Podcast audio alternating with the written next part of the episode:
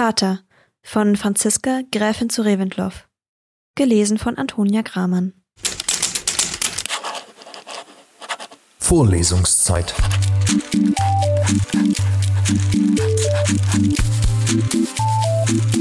Der Geschichten-Podcast für jede Gelegenheit.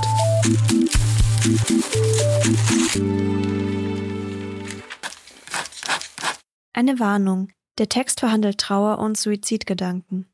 Wenn es dir damit nicht gut geht, schalte lieber beim nächsten Mal wieder ein. Mein Vater starb plötzlich. Wir waren vor zwei Jahren im Zorn voneinander gegangen. Ich hatte damals meinen Willen durchgesetzt. Ich stand allein draußen in der Welt und das Leben wehte stürmisch um mich her. Zuerst hatte ich gehört, dass mein Vater krank sei. Ein leidenschaftlich zorniger Brief meines ältesten Bruders, der mir in erregten Worten die Schuld beimaß, hatte mich davon benachrichtigt. Das brüderliche Schreiben hielt sich in Ausdrücken, die mir jede Annäherung, jede Nachfrage unmöglich machten. Von Fernstehenden hörte ich kurze Zeit darauf, mein Vater habe sich erholt. Und dann kam eines Tages das Telegramm, dass er im Sterben liege. Ich konnte nicht vor Nachmittag reisen, und während des Morgens kam ein Telegramm um das andere, alle von meinem jüngsten Bruder, der mich ohne Wissen der übrigen Familie benachrichtigte. Eins um das andere. Zustand hoffnungslos, Zustand unverändert, nicht kommen und so fort. An demselben Morgen kam ein Brief von dem Manne, um dessen Willen ich mit den meinen gebrochen hatte. Ich konnte ihn kaum lesen. Und er war mir auch gleichgültig jetzt so unsagbar gleichgültig. Wie sonderbar, dass ich ihn damals geliebt hatte. Ich fuhr ab. Acht Stunden, bis ich daheim sein konnte. Zu Hause. Ja, ich fuhr nach Hause. Nach zwei Jahren wieder nach Hause. Wie gut das war. Ich sagte es mir selbst immer wieder vor. Nach Hause. Das musste den brennenden, aufsteigenden Schmerz kühlen. Zur Mutter. Ihr in die Arme. Mutter schluchzen dürfen. Mutter stammeln dürfen. So hatte ich es noch nie sagen können. Acht Stunden am schwülen Junitag im sonnendurchglühten Wagen. Acht Stunden musste ich in qualvoller Aufregung dahinfahren. Wird er noch leben? Werde ich noch vor ihn hinknien können, seine sterbenden Hände küssen, in seine verlöschenden Augen sehen, reuig und sehnsüchtig. Oder wird er meine Schuld unvergessen mit hinabnehmen? Es wurde Abend, ich war allein und fuhr durch mir bekannte Landschaften, und meine Aufregung wuchs zum Wahnsinn, zur Todesangst. Wird er noch leben? Eine Stimmung, ein Ton, ein Kindheitston wurde in mir wach, ein seltsamer, lang vergessener, und er zitterte nun noch wehmütig gebrochen in mir auf. Meine Hände wollten sich falten, aber sie krampften sich nur wütend ineinander, und über meine Lippen kam ein irrsinniges Stammeln. Er muss noch leben, er muss noch leben, er, er muss noch leben. Draußen war es Nacht, ich fühlte nicht mehr, dass ich mich bewegte und lebte, ich fühlte nur, wie meine fiebernde Stirn gegen die kalten, glatten Fensterscheiben stieß und wie meine Zähne in Frostschauern aufeinander schlugen. Bitte die Billets. Wir waren dicht an der Stadt. Die Türme stiegen gegen den dunklen Nachthimmel auf. Die Bahnhofslichter flackerten unruhig, die große Uhr stand auf elfeinhalb, als der Zug einfuhr. Der Perron war nachtverödet und leer. Ich stieg mechanisch aus. Wo war ich und was wollte ich da, wo ich jetzt war? Zwei dunkle Gestalten kamen heran.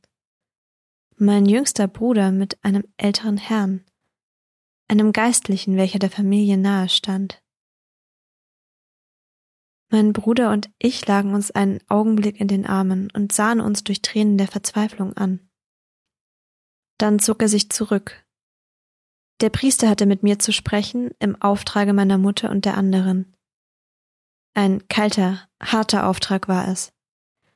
Alles, was meine Mutter mir in diesem Augenblick zu sagen hatte, war Geh wieder fort, du hast dir nichts mehr zu suchen. Meine Mutter hatte recht. So sagte mir der Geistliche wenigstens.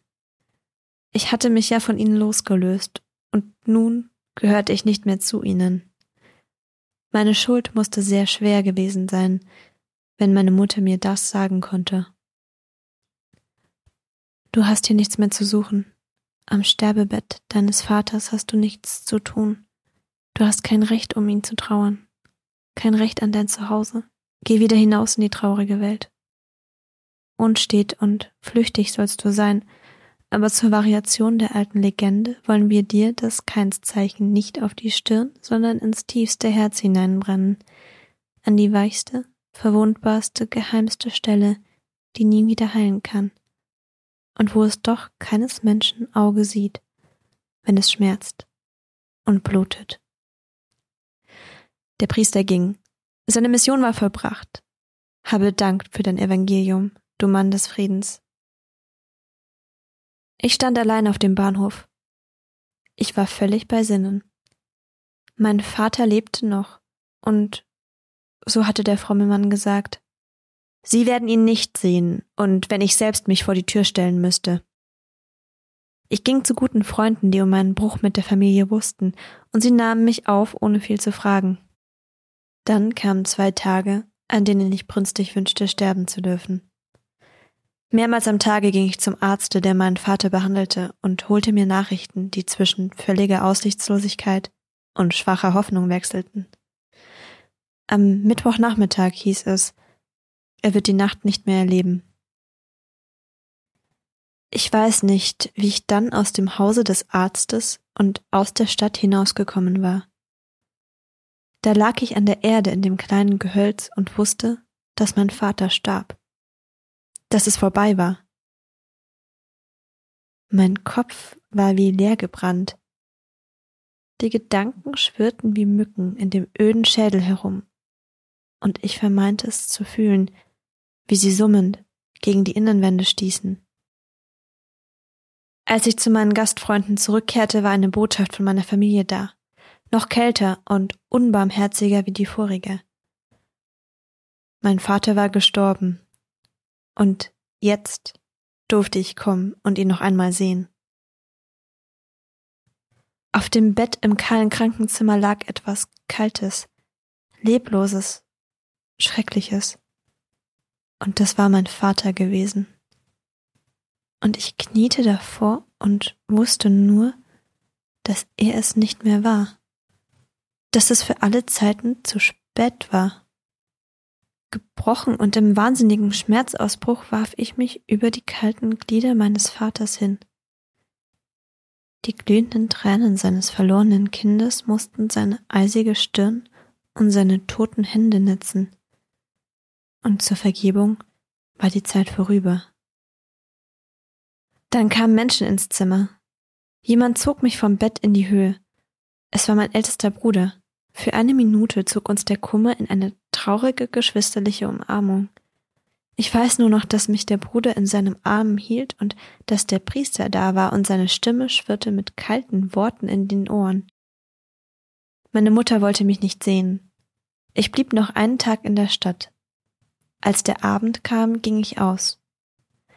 Das Haus meiner Eltern wollte ich noch einmal sehen, und ich ging um den Wall nach der alten bekannten Straße und dann viele Male um das Haus herum, am Gartenzaun entlang. An der Südseite standen die Fenster offen, die Vorhänge waren nicht herabgelassen. Da saßen sie beim Lampenlicht um den Teetisch. Ich sah meine Mutter, meinen Bruder, konnte verstehen, was sie sprachen. Ich packte das Gitter und dachte einen Augenblick daran, mich an ihm aufzuspießen. Wahnsinn. Aber erschießen konnte ich mich. Meinen Revolver hatte ich ja mitgenommen. In all die glühenden Schmerzen hinein die kalte Kugel. Und auf die Haustreppe sich hinlegen. Gerade auf die Schwelle. Und dort sterben. Warum habe ich es nicht getan? Es wäre gut gewesen. Warum musste mich die feige Angst noch an den Fetzen Leben schmieden? Im Hofe bellten die Hunde, meine alten, treuen Hunde mit ihren heiseren Stimmen. Ich stand noch da, ich starb ja nicht, tötete mich nicht, wurde auch nicht toll. Es fror mich in der Nachtkühle und in meinem Elend. Nun wollte ich gehen, noch einmal über die Straße zurück. Da oben auf dem Balkon stand eine Gestalt.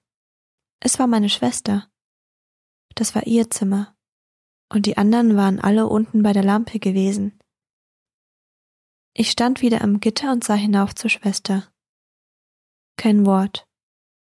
Ich hörte sie weinen. Sie hatte mich gesehen und sah hinunter, während ich zu ihr emporstarrte und kein Wort sprach. Dann ging ich. Die letzte weiche Seite in mir sprang klirrend entzwei. Vorlesungszeit. Vorlesungszeit ist eine M945 Produktion.